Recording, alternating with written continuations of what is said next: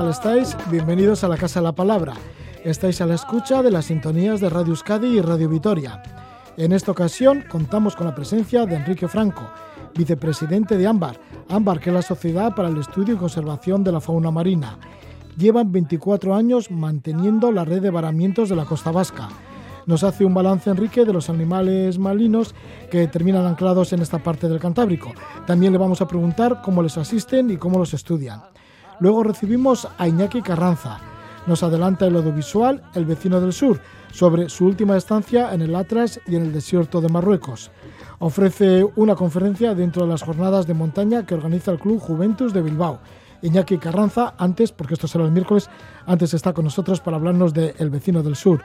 También contaremos con Isbert Sabrín, él es historiador y arqueólogo sirio, y también con Juan José Ibáñez, que es arqueólogo de Bilbao. Eh, bueno, que Juan José es de Bilbao, pero reside en Barcelona. Forman parte de Heritage for Peace, Patrimonio por la Paz. Es una organización para la preservación del patrimonio y en contra del expolio de los restos arqueológicos en países en guerra, como es el caso de Siria, Siria y otros países. Es lo que cobijan y bueno y amparan esta organización Heritage for Peace. Estaremos pues con Isbert Sabrín y con Juan José Ibáñez. Pero ahora estamos con Enrique Franco, que él es el vicepresidente de AMBAR. Nos habla de los cetáceos varados en la costa vasca.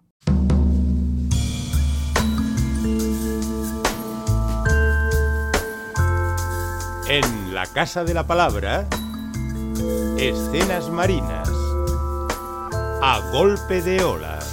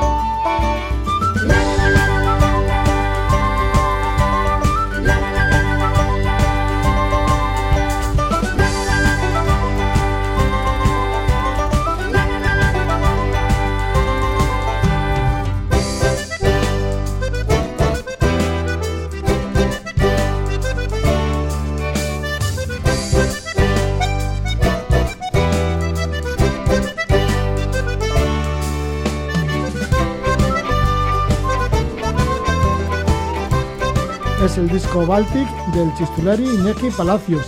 Es el tercer disco de este Chistulari Iñaki Palacios. Aquí mezcla los aires irlandeses con la música tradicional vasca. Vamos a acercarnos a recordar cómo es la labor de AMBAR. AMBAR, que es la Sociedad para el Estudio y Conservación de la Fauna Marina. Ellos están ahí siempre, pues acuden en donde se encalla, en donde hay embaramientos y cada año debe haber como entre 30 y 40 animales que encallan en la costa vasca la mayor parte de cetáceos, sobre todo delfines listados o delfines comunes, pero también llegan focas y en menor medida tortugas y tiburones. En el 2020 fueron 41 casos registrados.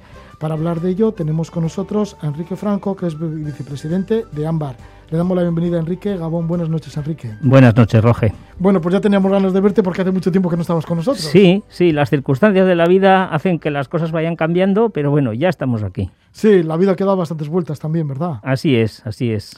Bueno, pero gracias que Enrique estás de nuevo con nosotros aquí, acompañándonos y hablándonos de ámbar, porque hace poco sí que habéis dado, bueno, pues tenéis un vídeo nuevo y además pues habéis dado una serie de datos pues de los varamientos que ha habido en los últimos tiempos, sobre todo en el año 2020. Sí, eh, todos los años eh, tenemos entre, como bien decías, entre 30 y 40 varamientos y lo llevamos haciendo ya pues desde hace más de 20 años, 24 años, recogiendo todos esos datos de los varamientos de la costa de Vizcaya y de Guipúzcoa y así vamos conociendo a lo largo del tiempo cómo se van comportando todos los animales que tenemos en nuestros mares y también suele valer como termómetro para saber qué es, en, cierta medida, qué es lo que ocurre en, en, el mar Cantábrico, en nuestro caso. ¿Cómo se dan estos varamientos de estos animales? Porque, ¿Por qué terminan encallados en la costa? Eh, mira, hay diferentes circunstancias. Primero puede ocurrir que aparezcan animales vivos y algunos eh, pueden aparecer vivos eh, y mueren en la, en la costa porque lo que están buscando es la protección de una bahía o de un sitio, de un refugio frente al embate de las olas. y hay otros, la mayoría, que aparecen muertos. Puede que mueran allí mismo o puede que, que, mueran eh, más mar adentro y que los vientos y las corrientes acaben por, por acercarlo a la costa, ¿no? Entonces, las circunstancias pueden ser diversas y podemos encontrar desde el más pequeño de los cetáceos, que puede ser una marsopa, hasta de los más grandes, que puede ser un rorcual común de, de más de 20 metros. ¿no? ¿Cuándo se han dado estos casos últimamente? Hombre, grandes, grandes. Eh, apareció uno en Sopelana, la gente recordará. Eh, más atrás, pues hace como, no sé, seis, siete años, un mes de diciembre, apareció una gran ballena en la bahía de la Concha que apareció viva y al, de, al día siguiente, pues murió y tuvimos que estar allí coordinando el sacar eh, aquel animal de, de la playa y luego realizando la necropsia. La labor de Ámbar es eh, intentar eh, reconducir al mar a los animales que estén vivos y que no presenten problemas y si aparecen muertos, pues intentan saber en cierta manera pues de qué han, muerto, ¿no? Y para eso, pues si se puede, si los órganos todavía están frescos, si el animal ha muerto hace poco, pues se le practica la necropsia, se, se coge al animal, y se, eh, se observa a ver eh, tanto externamente como internamente a ver si podemos determinar la causa de la muerte. Eh, con, con, esos órganos que podemos sacar del, del, animal, muchos de ellos van a, al PIE, que es un centro que la Universidad del País Vasco tiene en Plencia, y que allí se guardan en un, almacén, eh, vamos a decir, en unos frigoríficos grandes que se llama, que, lo llamamos el biobanco. Es decir, allí se van guardando todas esas muestras, no para hacer un estudio reciente, sino porque a lo largo del tiempo, cuando haya más muestras de cada uno de los animales, el que quiera, cualquier científico, podrá realizar un estudio en base al histórico de las muestras que pueden estar allí guardadas en el biobanco del pie. ¿Cómo asistís, Ámbar, cuando os llaman para algún varamiento que se haya llevado a cabo? ¿Cómo es vuestra asistencia? Bueno, pues eh, depende, cada varamiento es un mundo distinto, no es lo mismo, para que te hagas una idea, no es lo mismo que aparezca un animal pequeño en una playa que un animal grande, que ese mismo animal pequeño aparezca en unas rocas o que aparezca en un lugar accesible. ¿no? la asistencia depende. ¿Cómo funcionamos? Pues nosotros siempre estamos en coordinación con el 112.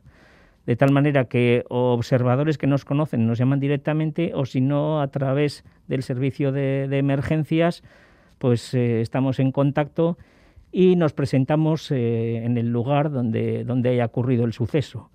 Desde allí, pues tomamos las, las, medidas oportunas dependiendo, como te he dicho, de qué tipo de varamiento sea, de si el animal está vivo o muerto, de si es accesible, también dependiendo de la hora del día, porque si son las 2 de la mañana en una zona de rocas, es evidente que merece más la pena esperar al día siguiente que correr nosotros mismos un peligro por llegar a un animal que, esté muerto, ¿no? Entonces depende un poquitín de todo eso, ¿no? Y ya de ahí luego se toman las decisiones oportunas de si hace falta ponernos en contacto con, con los organismos públicos, protección civil, Erchancha, bomberos si hicieran falta, y de tal manera que, que, ahí se van tomando las decisiones de cómo sacar al animal, si merece la pena o no, porque puede que esté en una zona muy, muy lejana de todos los sitios, si es accesible el sitio, todo depende de eso para tomar decisiones. Y después, pues si se puede, se toman, eh, si, si, el animal eh, no es posible sacarlo de allí, se toman los datos in situ, de tal manera que se recogen muestras, se toman las medidas biométricas, la longitud, eh, las diferentes distancias que tiene el animal y si es posible trasladarlo, pues eh, si el animal es pequeño, en el mismo pie de plencia, pues hay una sala de necropsias en las que para animales pequeños que estén frescos se le puede practicar allí mismo la necropsia y es más fácil que en la misma playa, por ejemplo, ¿no? Sí, hay algunos casos como por ejemplo una ballena en, en el anchove que se llevó la marea, ¿no? Las mareas vivas. Sí, hace años. Porque si no sea muy complicado trasladar una ballena. Sí. El, eh, Por ejemplo, también hubo un, cachalote en Zarauz. El, el cachalote de Zarauz fue un día de agosto, con mucho calor, con la playa atestada de gente, porque era agosto, y entonces aparece este animal y fue complicado sacarlo de allí porque estaba en la playa, eh, pesaba mucho, no se podía sacar arrastrando por la arena, se tuvo que emplear una grúa de gran tonelaje, eh, poniéndolo por, eh, por, el paseo marítimo sujeta con unas, con unas maderas de tal manera que la superficie del peso fuera mayor para que no se hundiera la grúa. Y después pues se sacó de allí y se le practicó la necropsia, pero ya habían pasado dos días y no pudimos exactamente saber de qué había muerto. Y eh, pues bueno, se enterró en un lugar y allí permanece en estos momentos, ¿no? Otra, aquella ballena que te he dicho antes de la playa de la Concha, que apareció también en un mes de diciembre, eh, en medio de la, bueno, al día, al día anterior había estado eh, nadando por, por dentro de la bahía, pero ya se veía que estaba mal y al final murió quedó encallada en la arena. Igual que murió de, anciana o así. No, eh, le hicimos, es así que le pudimos hacer la necrosia. Para que los oyentes se hagan una idea, aquella ballena medía más de 22 metros y cuando se le practicó la necropsia, para aquellos se utilizó grúas de gran tonelaje, camiones, excavadoras, porque en algún sitio hay que enterrarlo. Se le sacó de allí, se pudo practicar la necrosia y más o menos la cantidad de sangre que salió de aquel animal fueron unos 3.000 litros, para que hagamos idea de las proporciones. Tuvimos ocho personas de ámbar trabajando un día entero para poder obtener los, los, órganos internos y luego para poder enterrarla, porque evidentemente no la vas a dejar allí eh, en un estado eh, pues eh, lamentable después de haberla abierto, ¿no? Entonces, aquella ballena de que había muerto, pues eh, eh, un veterinario, después de analizar los órganos, pues dijo que lo que le había pasado es que había tenido una neumonía. Esa neumonía se le había complicado luego en los riñones y en el hígado, y al final había muerto, pues, vamos a decir, de, de un colapso multiorgánico, pero originado en aquella neumonía. Hay que tener en cuenta que, las ballenas y los cetáceos son animales mamíferos y que tienen pulmones como nosotros, que respiran como nosotros. La diferencia es que las ballenas tienen unos pulmones enormes y hay mucha gente que cuando observa a las ballenas en, el mar le llama la atención el tamaño, sí, pero muchas veces llama más la atención el ruido que hacen al respirar un rorcual común, que era aquella ballena, cuando respiran tienen un soplo de 6 metros de altura, ¿no? Y es, eso sí que es impresionante, ¿no? Entonces, cada caso es distinto. Como puedes imaginar, un día de, de, diciembre, con sol, en, plena bahía de la Concha, eh, con buen tiempo y, con era festivo, pues muchísimos miles de personas eh, fueron a ver la ballena. Y entonces también el organizar, el que dejar unas distancias de seguridad, el que la gente no la toque porque no sabemos qué enfermedades pueden tener. Ahora que hablamos con, con el COVID delante nuestro, podemos hacernos mejor idea que cuando aparece un animal de estos lo mejor es no acercarse ni tocarlo, porque pueden tener enfermedades, no el COVID, pero pueden tener otras que pueden ser, pueden ser transmisibles a los humanos. Entonces, por eso es importante esta labor de dejar un espacio eh, y, no tocarla para nada, ¿no? Que hay mucha gente pues que se quiere hacer fotos con la ballena, tocándole tal, pero esto tiene, tiene un peligro porque no sabemos si pueden tener enfermedades transmisibles a los humanos, ¿no? Pocos casos se dan, la verdad, pero sí que tenemos un compañero que trabaja en Iparralde con estos mismos temas y que en su momento pues eh, se contagió de una enfermedad que se llama Brucella ceti, y que lo pasó mal no era de, para morirse, pero sí que lo pasó mal el hombre con aquella enfermedad. Y bueno, lo que pasa es que él pues llevará hechas más de 2.000 o 3.000 necropsias y al final pues tienes más posibilidades que te contagies, ¿no? Por eso nosotros siempre vamos mm. con mascarillas, generalmente FFP3, que ahora la gente puede entendernos que son más potentes que la FFP2, con guantes, con gafas, de protección con toda esta serie de medidas. Por lo que hay que tener mucho cuidado cada vez que veas un avistamiento de estos, ¿no? De algún animal varado en la costa. Sí, sí, sí, sí. habrá que avisar enseguida y no tocar ni nada, ¿no? Eso es, el, ni moverlo, ideal es que sí. Aunque esté vivo, intentarlo meter al agua ni nada de esto, ¿no? Eh, también se dan casos que aparecen animales relativamente grandes, eh, un animal, un cifio de, yo qué sé, de, de dos toneladas que intentas meterlo hacia el mar, viene una ola y, te, y se te puede poner encima del animal y entonces te aplasta. Entonces, aparte de los problemas eh, médicos que pueden generar, también pueden aparecer estos otros problemas físicos de un golpe, un aletazo, cosas de esas que se pueden dar. Siempre lo mejor que es, ves un animal, avisa al 112 y no te acerques.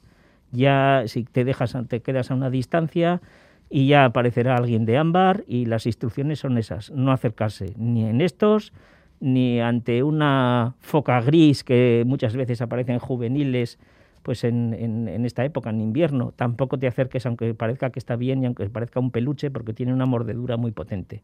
Lo mejor es dejarse, eh, eh, ponerte a una distancia, avisar y todo lo demás pues ya se procederá como, como sea conveniente. Enrique, tantos años investigando, estudiando a los cetáceos, a las ballenas, ¿Qué es estar ante una ballena? Porque sí que habéis hecho muchas veces salidas desde Bermeo para avistar ballenas. Pues, ¿Qué, representa para ti estar ante una ballena? Pues mira, sobre todo... Una ballena viva y esa, soplando ahí pues a pleno es, pulmón. Es, una, una, experiencia impresionante. Eh, el mar nos regala unas experiencias que son increíbles, que por la radio no se puede oler el salitre, ¿no? Pero ya se pudiera, ¿no? Y esa, esa sensación de encontrarte con un animal tan potente, eh, que se acerca tanto a nuestra costa y que, y que vienen de tan lejos, porque muchas de estas ballenas migran del Ártico y van hacia los trópicos a, criar, o incluso ver unos delfines también, eh, que no es lo mismo verlos en cautividad que, que, salvajes, ¿no? Es, la experiencia es completamente distinta. Y es muchas veces la manera que tenemos de concienciarnos, porque si tú dices a la gente, no, es que no hay que tirar plásticos al mar, pero cuando ves estos, animales vivos y que algunos de ellos pueden morir por, por, causa de lo que nosotros hagamos, te das cuenta de lo importante que es la protección y el conocimiento de los animales que tenemos. Por eso otra parte del ámbar es precisamente los estudios científicos, porque si no conocemos lo que tenemos, ¿cómo lo vamos a, a poder conservar? ¿no? Nuestros famosos cifios que tantas veces hemos hablado. Pues estos animales, si, no conocemos de ellos, si ni siquiera mucha gente sabe que existen, ¿cómo vamos a conservar algo que ni siquiera sabemos que existe? ¿no? Esto es otro reto que tenemos desde Ámbar.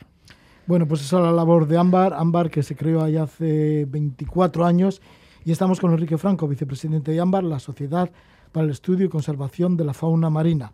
Muchísimas gracias, Enrique Franco, por estar una vez más con nosotros. Gracias. Encantados de escucharte, de oír de cómo, cómo apoyáis a, los animales, a la fauna marina. Sí, es, un reto que tenemos al final nosotros y, y toda la gente. Vale, pues muchas gracias. Gracias a ti. Gracias por vuestra tarea.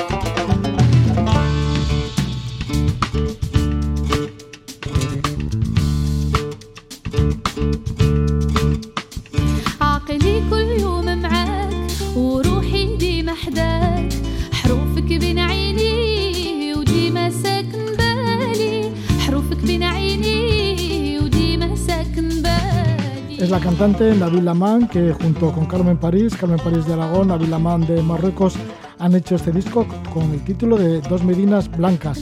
Nos vamos a dirigir hacia el Atlas de Marruecos. Enseguida estamos con el montañero Iñaki Carranza.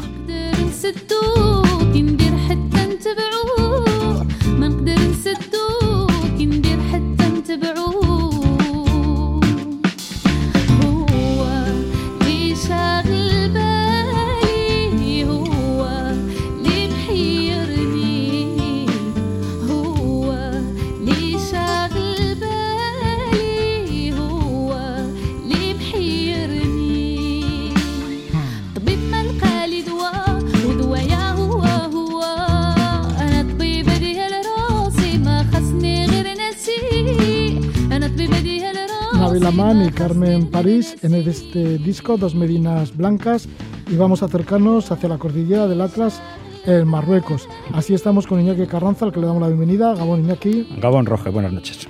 Iñaki, que ha vuelto de nuevo el ciclo de conferencias audiovisuales organizado por el Club Juventud Sociedad Deportiva de Bilbao, un club de montaña de larga trayectoria porque fue fundado en el año 1943 y organizando este ciclo llevas ya la tira de años, ¿no? Como 30 años. Sí, va, va, va, para el 31, sí, exactamente. Va para el 31. Va para el 31. Bueno, lo que pasa es que este año con el tema de la pandemia ha sido como si solís hacer cuatro o cinco charlas durante el mes de marzo todos los miércoles. Esta vez han sido solo dos. Sí, hacíamos eh, los miércoles eh, que hubiera que hubiere en marzo, pero este año por problemas de programación en el Centro Cívico La Bolsa, que es donde llevamos eh, a cabo nuestro nuestro ciclo, nos han dejado dos solamente dos fechas y con un aforo limitado a 36 personas. Bueno, pues ya se dio y ya estuvimos aquí la semana pasada con Giancarlo, Giancarla Larrañaga que nos habló de su audiovisual Montañas de Japón, algo más que el Fuji. Y ahora te toca a ti con el vecino del sur. Bueno, hay que decir que Iñaki Carranza llevas ya casi 50 años dedicando tu tiempo libre a viajar y recorrer montañas, que ha realizado trekkings por diferentes partes del mundo, yo que sé, por los Andes, alcanzando los techos de Perú, Chile, Argentina, cimas muy destacadas también en Bolivia y Ecuador. También has hecho la travesía por el campo de hielo sur patagónico, una incursión a la cordillera Darwin en Tierra de Fuego esto por decir América. Bueno, y en América podíamos tirar para el norte, porque has estado también haciendo caminatas por México, por Centroamérica. Estuviste en la cumbre del McKinley, del Denali, en el año 1986, que es la cumbre más alta de, Norteamérica. Y luego, bueno, si nos vamos a África, pues está el tema del Kilimanjaro, está en Etiopía el volcán Erta Ale, que además lo subisteis en plena actividad. Y en Asia, pues el Damavand, la montaña más elevada de, Irán, o el Ararat, la montaña sagrada también para los armenios, que se encuentra en Turquía. También has estado en montañas de Mongolia, en las cordillas del Pamir, el Cáucaso, en el Karakorum, en el Himalaya, en la expedición Alcados en el año 1989 bueno, es que no terminaríamos. Pero ahora el vecino tampoco, del sur. Tampoco hace falta contarlas todas, Roger. ya, ya, ya. Pero bueno, y ahora el vecino del sur, que en Marruecos también has estado en varias ocasiones. Pues sí. Eh, primero que eh, te quisiera, os quisiera comentar a todos tus oyentes que si el miércoles pasado la proyección de Giancarlo Larrañaga nos llevó al sitio exótico más lejano que se puede ir a hacer una expedición, eh, este miércoles eh, yo eh, vamos, en mi compañía vamos a ir a hacer un recorrido por el destino exótico más cercano que tenemos. Marruecos, sobre todo cuando empezamos a ir en el año 83 a hacer montaña allí, era un sitio verdaderamente exótico. Ha evolucionado mucho pero todavía sigue siendo, sigue siendo otro continente, sigue siendo otra cultura, sigue teniendo otros colores, sigue teniendo otros olores y sobre todo sigue teniendo unas montañas impresionantes. ¿Cuál es esa diferencia entre el año 1983 hasta hoy en día? Bueno, porque además también estuviste en el año 2008, entre otros, ¿no? Sí, eh, esa fue. Eh, he tenido la oportunidad de estar tres veces en Marruecos. Eh, la primera vez fue en el año. bueno, el Juventus se planteó como club en el año 75 ir a las montañas del Atlas. Eh, la marcha verde que todos reconocemos, sobre todo eh, recordamos, sobre todo los que tenemos cierta edad, sabemos lo que fue el intento de ocupación del Sáhara Occidental por parte de Marruecos, eh, truncó aquel plan. Y no fue hasta el año 83 cuando nos pusimos en marcha para ir a Marruecos. En una, ya fue, empezó por ser exótico el viaje. Fuimos en autobús hasta Imlil, por pistas de tierra ya por Marruecos, y allí eh, fue para mí y para muchos compañeros, porque era una, excursión del club, para muchos compañeros del club, fue nuestro primer contacto con montañas extraeuropeas, incluso con montañas eh, altas. Bueno, yo había estado ya en Alpes, pero fue eh, tomar contacto con unas montañas que para nosotros eran míticas. Y sobre todo, pues el contraste de poder ver una cultura de origen musulmán, que no la conocíamos, eh, unos mercados que tampoco los conocíamos en España, unos colores, o sea, ver un encantador de serpientes a mí en el año 83 me, me, pareció algo alucinante, ¿no? Pues aunque las tuvieran eh, medio dormidas o lo que sea, y ver que un señor coge una cobra, pues aquello era, era impresionante. Y Eso el Marrakech, ¿no? El Marrakech, eh, en la plaza de Yema el Fenda que todos conocemos. Y luego, pues el, el, poder estar en las montañas que siempre habíamos ido a hablar de ellas, pues ¿qué, más quieres? Sí, y ese viaje, el primero a esas montañas épicas, se convirtió también en un viaje épico. Fue un viaje eh, eh, eh, interesante. las montañas se nos, se nos torcieron un poco porque nos hizo mal, mal tiempo, ventiscas, nieve. Y bueno, pero logramos hacer la cima del RAS, hicimos también la cima del Tubcal y sobre todo, pues ya en, aquel lejano 1983 alguien hizo, unos, algunos de los integrantes del grupo, del grupo hicieron el Tubcal con, en esquí de travesía, que ahora es muy corriente, ¿no? Pero en el año 83 pues llamaba un poquito más la atención. 25 años después, en el 2008, volvisteis de nuevo y subisteis de nuevo al Tubcal que es la montaña más elevada además de todo el norte del continente africano. Exactamente. Y también estuviste por el Magún, que tiene ya 4.071 metros. Sí, eh, el objetivo del viaje del 2008 fue, además que este ya fue en avión, era, era todo un lujo, eh, fue ascender a la, a la, cima del Mogún, una, una, cresta muy interesante, muy larga. Y claro, eh, siempre ocurre que cuando te encaminas a unas montañas en las que, a un país y a una cordillera en la que tú has estado, siempre viene algún amigo que, no la conoce. Y no le vas a dejar sin el caramelo de subir al pico más alto. Entonces nos, volvimos al Tucal. Lo hicimos haciendo, en lugar de subir por la vía clásica como lo hicimos la primera vez, lo hicimos en travesía y esta vez tuvimos muy buen tiempo, mucho frío, pero, pero felices. En octubre de 2019, pues es la tercera vez que habéis estado en Marruecos, la última hasta el momento. ¿Y qué es lo que, lo que hicisteis? Porque además de estar por el Atlas, sí que también estuvisteis, bueno, aparte de las cimas, también estuvisteis haciendo algunas excursiones largas, ¿no? Sí, eh, hicimos eh, el tercer viaje, nos dirigimos al macizo del Sagro, que es el menos conocido por, por la generalidad de los montañeros.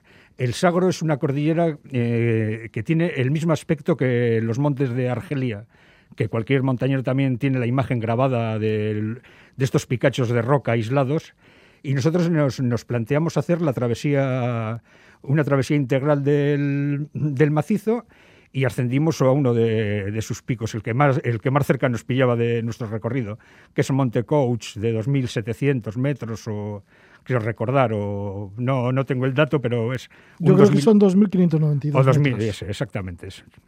Sí, y bueno, ¿y cómo fue este recorrido? Muy, muy, muy interesante. ¿Que estabais solos por allí? Eh, eh, es eh, la soledad absoluta. Igual también contribuía que fuera octubre. En los seis días que nos ocupó la travesía no vimos absolutamente a nadie. ¿Y que es una zona así como muy desértica? Es una zona muy árida. de vez en cuando hay, a nosotros nos pilló una tormenta de arena, es lo único, pero gran parte del recorrido lo hicimos por el cauce de ríos eran unos, unos barrancos, los barrancos que bajan de las cimas, totalmente secos. Era el imperio de los escorpiones, nada más no había una gota de agua, pero bueno. Tienes que tener cuidado entonces con los escorpiones. Sí, pero bueno, te haces la idea que eran cangrejos, igual también te, te puedes, te puedes hacer la idea. De, ya, pero no son cangrejos. Para comerlos. sí. Sí, bueno, no, no, hay, no hay mayores problemas. Bueno, pues fíjate, si en octubre de 2019, que todavía no había llegado la pandemia, eso era un lugar solitario, fíjate cómo tiene que estar hoy en día.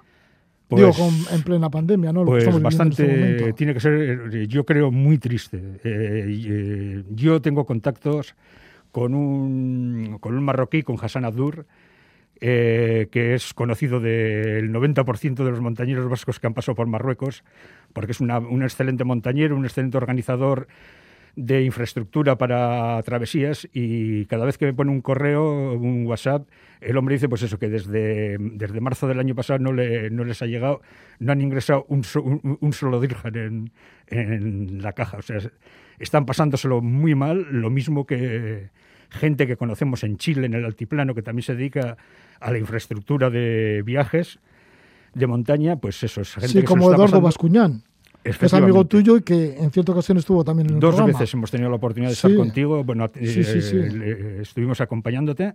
Sí, Eduardo Bascuñán, que además de montañero es, antropólogo y conoce muy bien a, las, a las señas del lugar, a los Aymara, está casado con una Aymara. Y Exactamente, exactamente. Y vive los Andes, pero vamos, los pues quiere muchísimo. Eh, sí, es un enamorado de la montaña, un enamorado de, de las razas eh, autóctonas de allí y bueno, y es una excelente persona y también eh, cada vez que hablo con él, pues nos comenta bueno, eh, últimamente pues estaba, eh, estaba haciéndose cercaos en unos campos de patatas que tiene alrededor de la casa.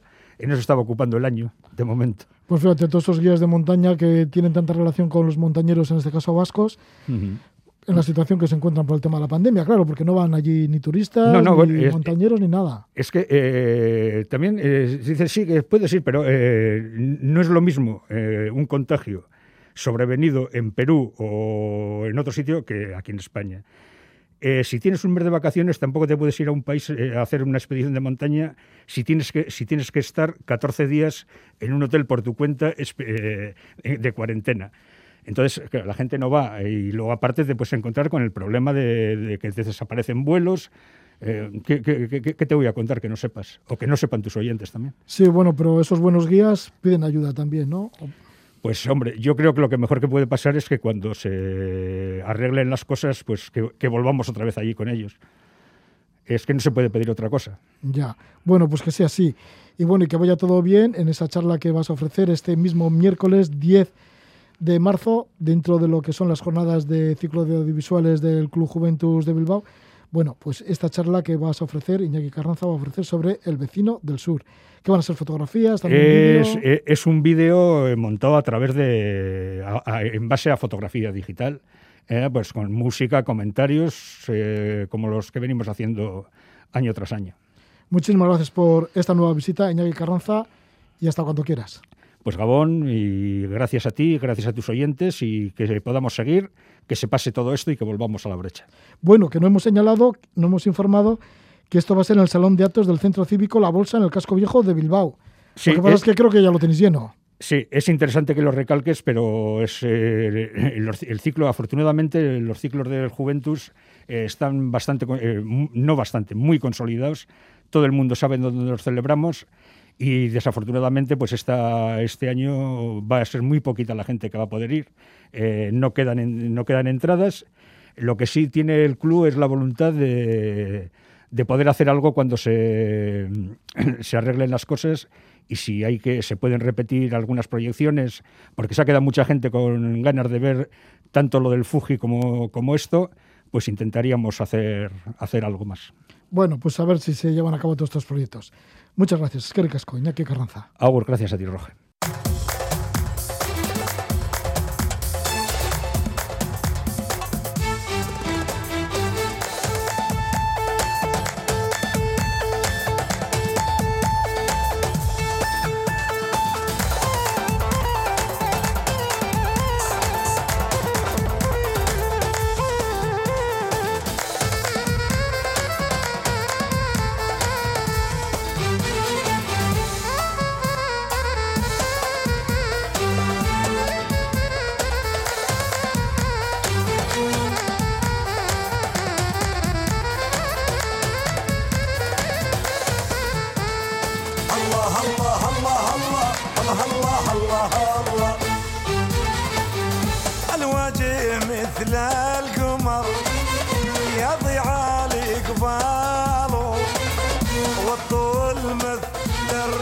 Es el músico sirio Omar Suleiman, cada vez más internacional, muy conocido sobre todo en el mundo anglosajón. Esta música nos va a llevar justamente hacia Siria. Vamos a hablar de los restos arqueológicos en Siria y, y las consecuencias de la guerra.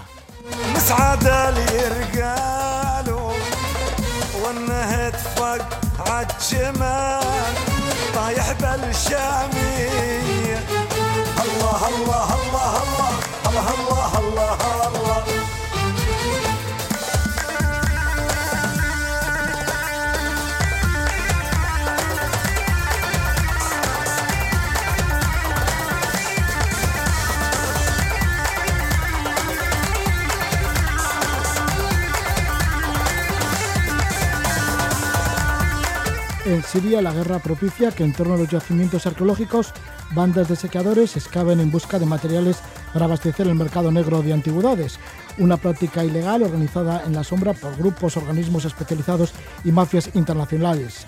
Este expolio de restos arqueológicos implica una pérdida irreparable de información para la investigación científica. Isber Sabrine, arqueólogo de origen sirio, lleva ya 11 años en España, fundó en marzo de 2013 la ONG Heritage for Peace, Patrimonio por la Paz, con sede en Barcelona. En la ciudad de Girona realizó una tesis doctoral sobre cómo la guerra en Siria ha dañado el patrimonio cultural. Le damos la bienvenida a Isber Sabrine. Muy buenas noches, Isber. Buenas noches. También contamos con José Ibáñez. Pertenece como Isber Sabrine Heritage for Peace. Él es de Bilbao, trabaja en el CSIC, en el Consejo Superior de Investigaciones Científicas de Barcelona. Es arqueólogo, excavó en Siria entre los años 2003 al 2010 en el Líbano en el 2012 y en Jordania entre 2014 y el 2019. Mm, piensa volver de nuevo a Jordania para seguir las excavaciones. Juanjo Ibáñez estudia los orígenes de la agricultura y la ganadería y las primeras poblaciones que a consecuencia de ello se dieron y lo estudia en esa zona del Próximo Oriente. Le damos la bienvenida a Juan José Ibáñez. ¿Qué tal estás? Gabón, buenas noches, Juanjo. Hola, buenas noches. ¿Qué, qué tal, Gabón? Bien, Juanjo, ¿por qué precisamente estudias en Oriente Próximo los inicios de los primeros asentamientos humanos de agricultores y ganaderos? Bueno, porque fue allí donde primero se dio este cambio en el mundo. Mm, hay varios focos donde se produjo esta transición y los orígenes de la agricultura y la ganadería. Uno de ellos es Próximo Oriente, otro es en China, en América también, en América Central y, en la zona de, los Andes. Son diferentes focos, pero el más antiguo de ellos se dio en Próximo Oriente. Y es desde Próximo Oriente desde donde se expandieron estas formas de vida a Europa, al norte de África y a toda la zona de Asia Central. Así que es una zona clave para conocer nuestra historia. Isber, ¿cuál es la riqueza arqueológica de tu país, de Siria? Bueno, eh, Siria la verdad que es la cuna de las civilizaciones y tenemos restos arqueológicos de, bueno, representas muchas civilizaciones de, bueno, de todo tipo, ¿eh? desde la, prehistoria, la prehistoria eh, hasta, pues, los otomanos. Tenemos, bueno, sitios que son declarados Patrimonio de la Humanidad muy, muy importantes, como Palmira, eh, Alepo, la ciudad también vieja de Damasco, y bueno, las ciudades muertas y Bosra, y, además, pues, eh, tenemos, pues, eh, como dicen, Siria es un museo abierto en el aire, pues, tenemos muchos, muchos sitios arqueológicos que lo que sabemos son 10.000, pero hay mucho más que todavía necesita a, descubrir. Y, la verdad que la guerra eh, y el conflicto afectó mucho en la continuación de la eh, investigación arqueológica. Y, bueno, mm, todavía pues falta mucho trabajo para descubrir lo que tiene Siria y el, el, patrimonio arqueológico sirio, que falta todavía mucho trabajo para, para hacer. ¿Cómo actúan las bandas que realizan los saqueos del patrimonio? Bueno, la verdad que eh, el tema del de el saqueo arqueológico es un tema que lo estamos investigando hace años y, la verdad que, bueno, eh, hay, mm, hay muchos tipos de saqueo. ¿eh? Sobre todo, bueno, el saqueo que, que está pasando es para la supervivencia, porque mucha la guerra afectó mucho en la economía del país y, mucha gente uh, no tiene trabajo, no tiene recursos y, y, muchos han estado excavando ilegalmente para poder un poco sobrevivir con, con eso. Además, uh, las varios grupos armados que están en, el, conflicto han aprovechado del saqueo para financiar sus operaciones militares. Bueno, sabemos del ejército sirio libre, también sabemos del ISIS, Estado Islámico también ha estado, eh, ha estado también excavando y, dando permisos para bandas para que excavan. Uh, acabamos de uh, preparar un estudio y lo vamos a publicar muy pronto sobre cómo el Estado Islámico afectó, bueno, aprovechó del saqueo arqueológico y, y de, bueno hemos encontrado muchas evidencias y documentos que pues muestran eso que el, el, el, al final bueno, varios grupos, podemos decir, eh, armados en el conflicto sirio han aprovechado del saqueo arqueológico para financiar sus eh, eh, operaciones militares. ¿Cómo ha sido dañado este patrimonio en lugares como Palmira, como Alepo, ya lo has nombrado, ¿no? También la ciudad vieja de Damasco, etcétera. Bueno, la verdad el daño, pues, es enorme y, y, bueno, hay daños directos y daños indirectos. ¿eh? Los daños directos, pues hay bueno sitios que han estado uh, con, dañados por bombas y por ataques militares de todos tipos de grupos, digamos. por ejemplo, Alepo, la ciudad mm, antigua, antigua de Alepo, es bueno es una ciudad que durante muchos años del, los primeros años del conflicto del 2012 hasta 2016 bueno ha sido una batalla de de de, de, uh, ha sido la batalla del conflicto entre el, el, el gobierno sirio y eh, la, grupos de la oposición. Uh, y muchos sitios uh, monumentos históricos de Alepo han sido dañados. El, el, el daño también es uh, a través pues la falta de autoridad, autoridad por el, uh, en el, los territorios sirios afectó mucho que la gente aprovechó um, para construir ilegalmente bueno casas y bueno porque no no había autoridad de control digamos. Bueno hay el saqueo también como he explicado antes también es un gran razón de, de, de la destrucción Uh, y bueno, uh, durante todos esos años de conflicto, ahora ya llevamos casi 10 años de conflicto, y cada año cambia el mapa del conflicto y la destrucción cambia con el, uh, el mapa de, del conflicto. Por ejemplo, sabemos que también, bueno, ya sabes y todos sabemos Hemos visto imágenes brutales como el Estado Islámico también destruyó Palmira, destruyó también, eh, bueno, eh, eh, museos como el Museo de Palmira también ha estado destruido por el Estado Islámico, estatuas también han estado destruidos, destruidas por el Estado Islámico en Raqqa.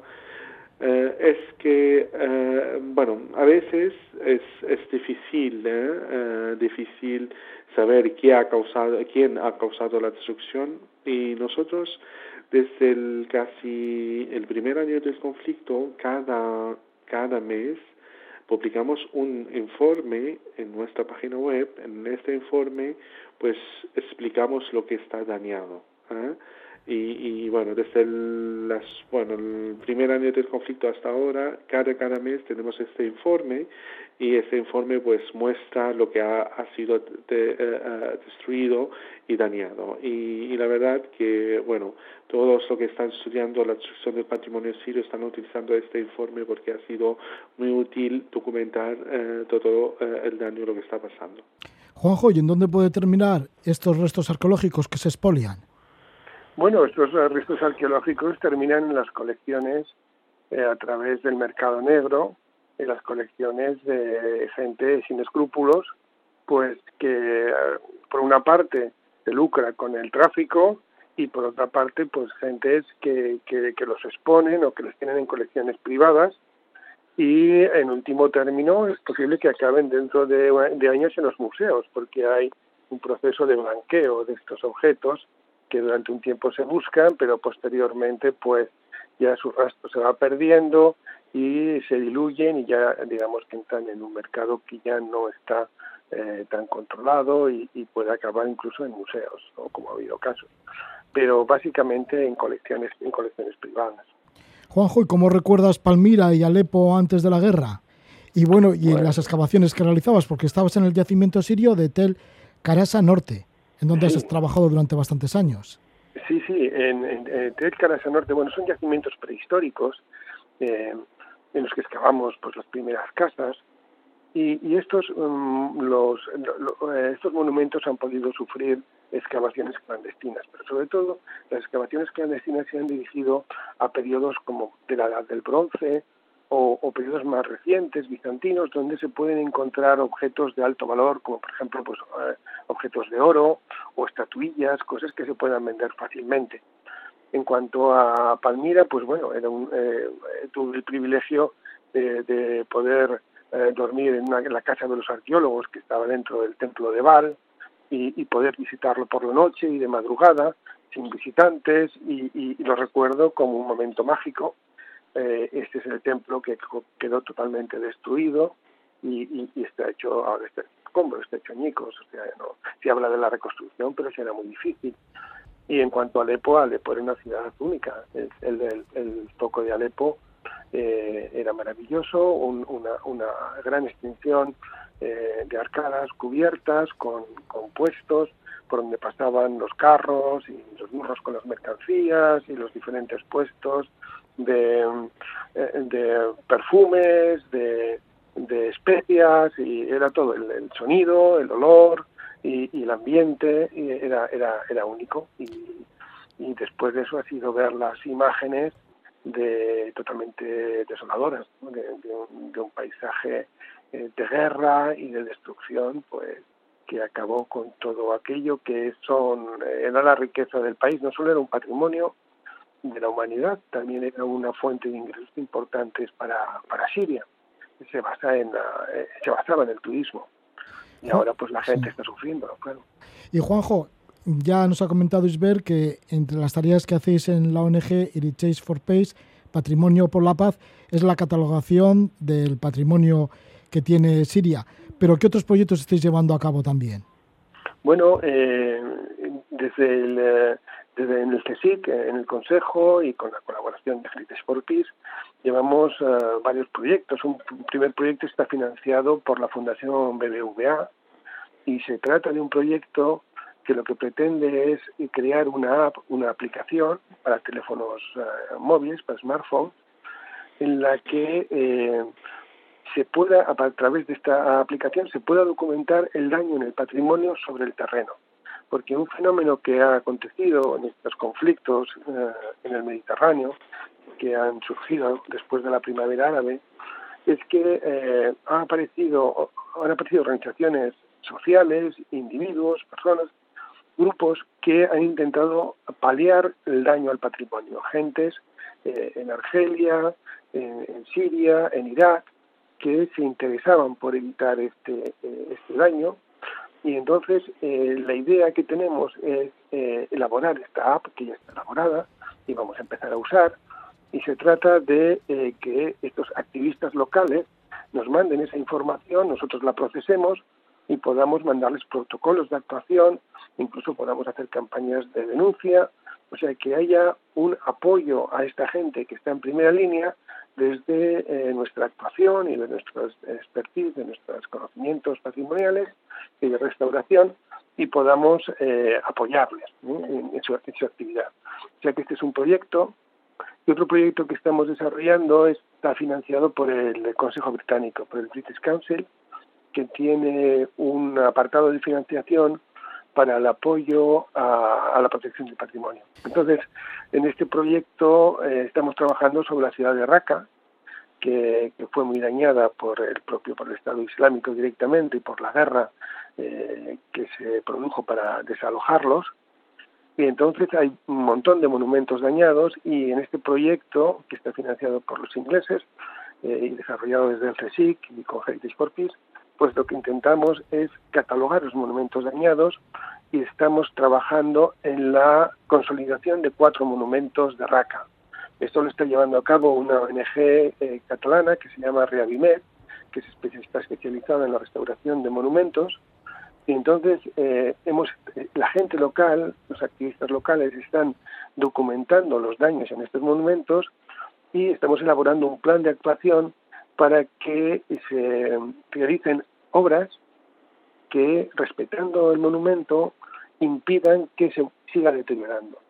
Ahora no se puede abordar una campaña de restauración porque esto es algo muy costoso y que implica una actuación sobre el terreno, pero sí que estamos promoviendo actuaciones para eh, de primeros auxilios, digamos, de, consolidación de los monumentos. En principio estos proyectos pues implicaban que nosotros pudiéramos estar trabajando en el terreno algunos algunos periodos, pero a, partir de bueno todo el problema del virus pues ha complicado la cosa, entonces hemos tenido que desarrollar metodologías de trabajo eh, de actuación a distancia a través de pues, de Internet y con la colaboración de, toda la gente local, que es, que es fundamental en ese trabajo, son los verdaderos protagonistas, pues estamos eh, trabajando en eh, paliar en cierta medida pues los daños que se produjeron. Sí, hay mucha tarea, Isber, en tu país, ¿no? Porque además esto supone que con estos robos de, de antigüedades y de saqueos en, las, en la arqueología, supone que pueden borrar una parte de la historia fundamental no solo para Siria, sino para todo el mundo. Claro, claro. Nosotros, por lo tanto... Para toda la eh, humanidad, diríamos más bien. Por lo tanto, nosotros estamos muy conscientes de la importancia también de educar ¿eh? y, sobre todo también dentro de la sociedad civil eh, siriana. También, aparte de Siria, que también estamos eh, llevando a cabo también Uh, actividades en otros países están uh, sufriendo con el conflicto como Yemen, y Irak, Libia. Uh, bueno, también dando consejos sobre cómo montan sus proyectos y, y, la verdad que estamos muy contentos porque hemos visto que es la sociedad civil y el apoyar la sociedad civil pues tiene pues sus efectos en el terreno muy prácticos. Bueno, al final la sociedad civil es el, jugador principal de hacer el cambio en, en, sus territorios. Bueno, pues ahí está Heritage for Peace, Patrimonio por la Paz, y estamos con Isber Sabrin. Isber Sabrin, que es doctor en arqueología de origen sirio, lleva ya 11 años viviendo en Cataluña y en el año 2013 creó la ONG Heritage for Peace, Patrimonio por la Paz, con sede actualmente en Barcelona. Muchas gracias por estar con nosotros, Isber Sabrine. Muchas gracias, muchas gracias por, por, esta eh, bueno, entrevista. Muchísimas gracias también a José Ibáñez, que pertenece a Heritage for Peace. Él es de Bilbao y lleva como arqueólogo trabajando en Oriente Próximo durante muchos años. En Siria estuvo excavando entre el 2013, entre el 2003 al 2010, también ha excavado en Líbano y últimamente en Jordania desde el 2014 al 2019 y piensa volver en otoño del 2021. Aviséis fuerte y es así. A ver si es verdad. Vale, pues bueno, que, vaya muy bien. Y que nos lo cuentes, Juanjo. Muy bien, que vaya muy bien. Agur.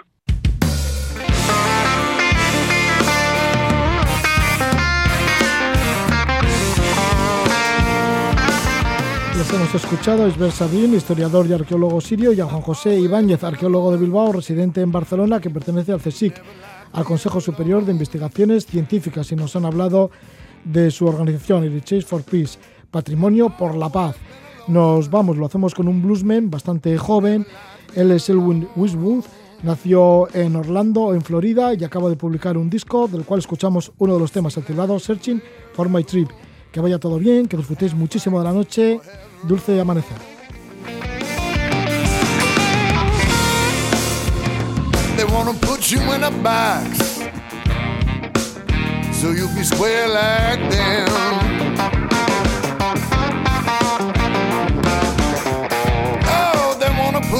Box so you'll be square like them.